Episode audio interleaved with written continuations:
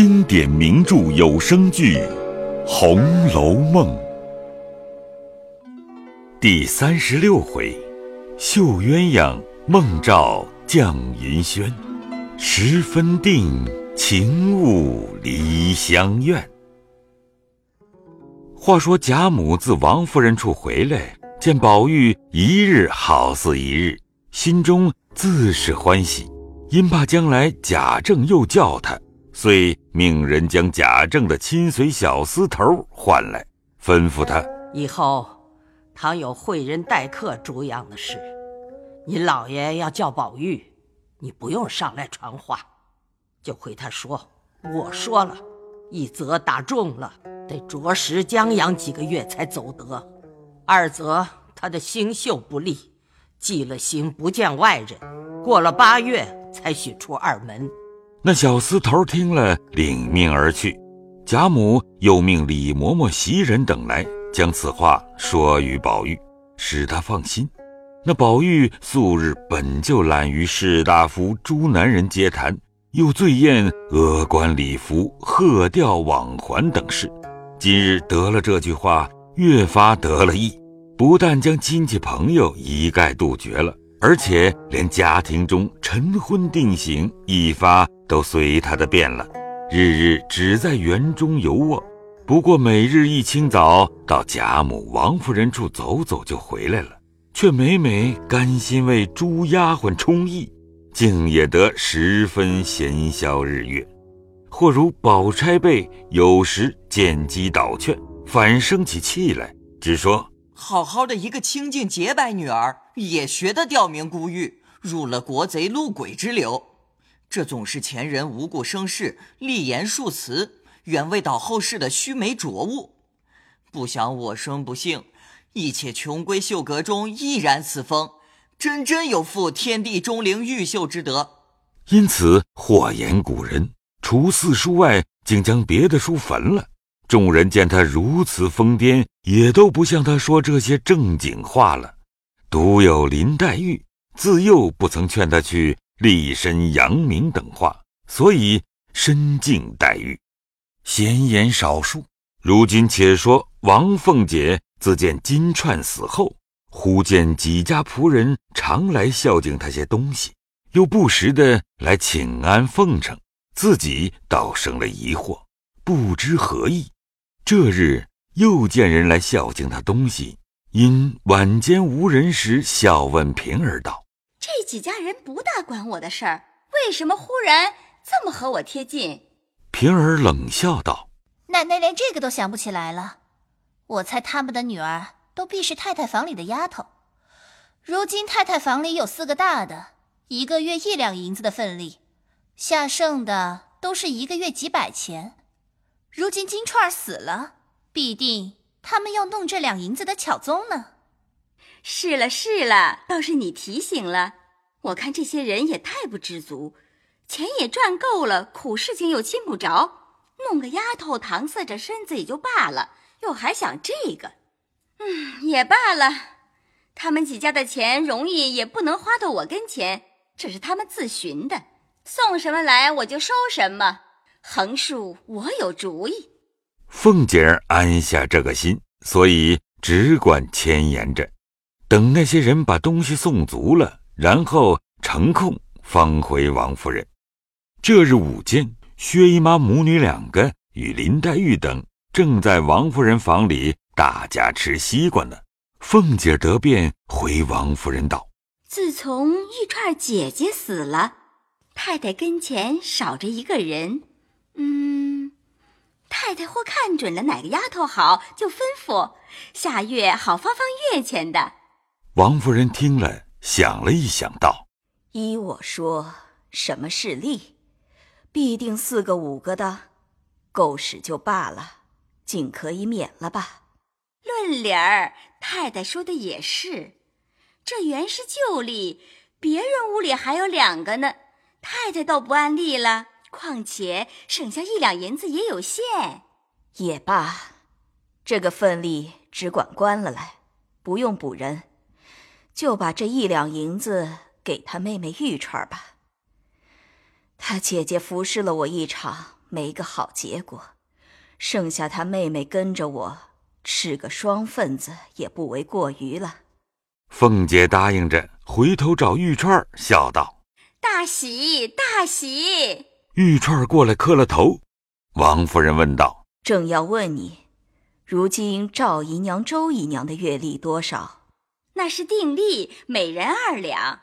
赵姨娘有还兄弟的二两，共是四两，另外四串钱，可都按数给他们。凤姐见问的奇怪，忙道：“怎么不按数给？”前儿我恍惚听见有人抱怨，说短了一吊钱，是什么缘故？姨娘们的丫头月例原是人各一吊，从旧年他们外头商议的，姨娘们每位的丫头份例减半，人各五百钱，每位两个丫头，所以短了一吊钱。这也抱怨不着我，我倒乐得给他们呢。他们外头又扣着，难道我添上不成？这个事我不过是接手，怎么来怎么去，由不得我做主。我倒说了两三回，仍旧添上这两份的。他们说只有这个相数，叫我也难再说了。如今我手里每月连日子都不错给他们呢。先时在外头关，哪个月不打饥荒？何曾顺顺溜溜的得过一遭？王夫人听说也就罢了。半日又问：“老太太屋里几个一两的？”八个，如今只有七个。那一个是袭人啊，这就是了。你宝兄弟也并没有一两的丫头，袭人还算是老太太房里的人。袭人原是老太太的人，不过给了宝兄弟使，他这一两银子还在老太太的丫头份例上领。如今说，因为袭人是宝玉的人，裁了这一两银子，断乎使不得。若说再添一个人给老太太，这个还可以裁他的；若不裁他的，去得还兄弟屋里也添上一个，才公道均匀了。就是晴雯、麝月等七个大丫头，每月人个月钱一吊；佳慧等八个小丫头，每月人个月钱五百，还是老太太的话。别人如何恼得气的呢？只听凤丫头的嘴呀，倒像倒了核桃车子的。只听她的账也清楚，理也公道。姑妈，难道我说错了不成？薛姨妈笑道：“说的何尝错？只是你慢些说，岂不省力？”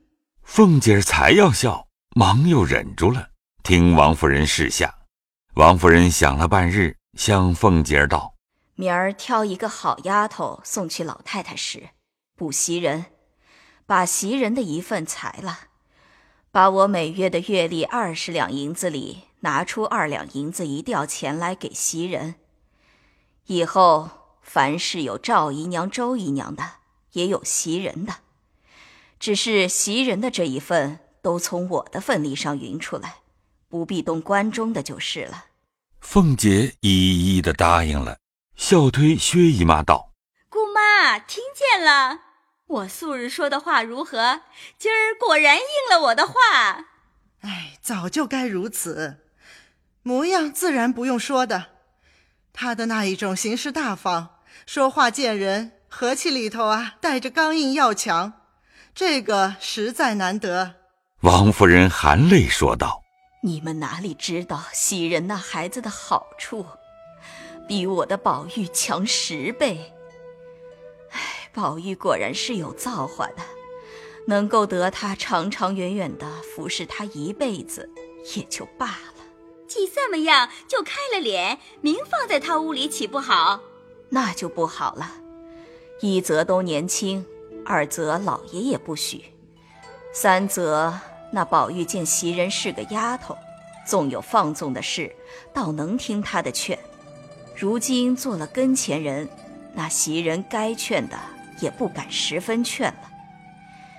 如今且混着，等再过二三年再说。说毕，半日凤姐见无话，便转身出来。刚至廊檐上，只见有几个执事的媳妇子正等他回事呢。见他出来，都笑道：“奶奶今儿回什么事啊？这半天可是要热着了。”凤姐把袖子挽了几挽，刺着那角门的门槛子，笑道：“这里过门风倒凉快，吹一吹再走。你们说我回了这半日的话，太太把二百年的事都想起来问我，难道我不说吧？我从今以后都要干几样刻毒事了，抱怨给太太听，我也不怕。糊涂油蒙了心，烂了舌头，不得好死的下作东西，别做娘的春梦。明儿一裹脑子扣的日子还有呢。”如今裁了丫头的钱就抱怨了，咱们也不想一想是奴籍，也配使两三个丫头。一面骂一面方走了，自去挑人回贾母话去，不在话下。却说王夫人等这里吃毕西瓜，又说了一回闲话，各自方散去。宝钗与黛玉等回至园中，宝钗因约黛玉往藕香榭去，黛玉回说立刻要洗澡。便各自散了。宝钗独自行来，顺路进了怡红院，意欲寻宝玉谈讲怡解五卷，不想一入院来，鸦雀无闻，一并连两只仙鹤在芭蕉下都睡着了。宝钗便顺着游廊来至房中，只见外间床上横三竖四都是丫头们睡觉，转过石井格子，来至宝玉的房内。宝玉在床上睡着了，袭人坐在身旁，手里做针线，旁边放着一柄白锡烛。宝钗走近前来，悄悄地笑道：“ 你也过于小心了，这个屋里哪里还有苍蝇蚊子，还拿银肘子干什么？”袭人不防，猛抬头见是宝钗，忙放下针线，起身悄悄笑道：“啊，姑娘来了。”我倒也不妨，吓了一跳。姑娘不知道，虽然没有苍蝇蚊子，谁知有一种小虫子，从这沙眼里钻进来，人也看不见，只睡着了咬一口，就像蚂蚁夹的。怨不得，这屋子后头又进水，又都是香花，这屋子里头又香，这种虫子都是花心里长的，闻香就扑。说着。一面又瞧他手里的针线，原来是个白绫红里的兜肚，上面扎着鸳鸯戏莲的花样，红莲绿叶五色鸳鸯。宝钗道：“哎呦，好鲜亮活计，这是谁的？也值得费这么大功夫？”袭人向床上努嘴儿，宝钗笑道：“ 这么大了，还戴这个？他原是不戴，所以特特的做得好了。”叫他看见由不得不戴，如今天气热，睡觉都不留神，哄他戴上了，便是夜里纵盖不严些也就罢了。你说这一个就用了功夫，还没看见他身上现戴的那一个呢。也亏你耐烦，今儿做的功夫大了，脖子低得怪酸的。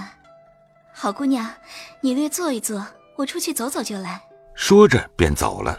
宝钗只顾看着活计，便不留心，一蹲身，刚刚的也坐在袭人方才坐的所在。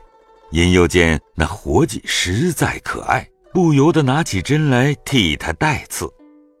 不想林黛玉因遇见史湘云，约他来与袭人道喜，二人来至院中，见静悄悄的，湘云便转身先到厢房里去找袭人。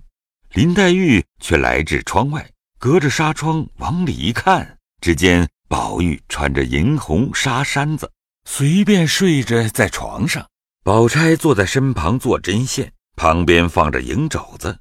林黛玉见了这个景儿，连忙把身子一藏，手握着嘴，不敢笑出来，招手叫湘云。湘云一见他这般景况，只当有什么新闻，忙也来一看。也要笑时，忽然想起宝钗素日待他厚道，便忙掩住口。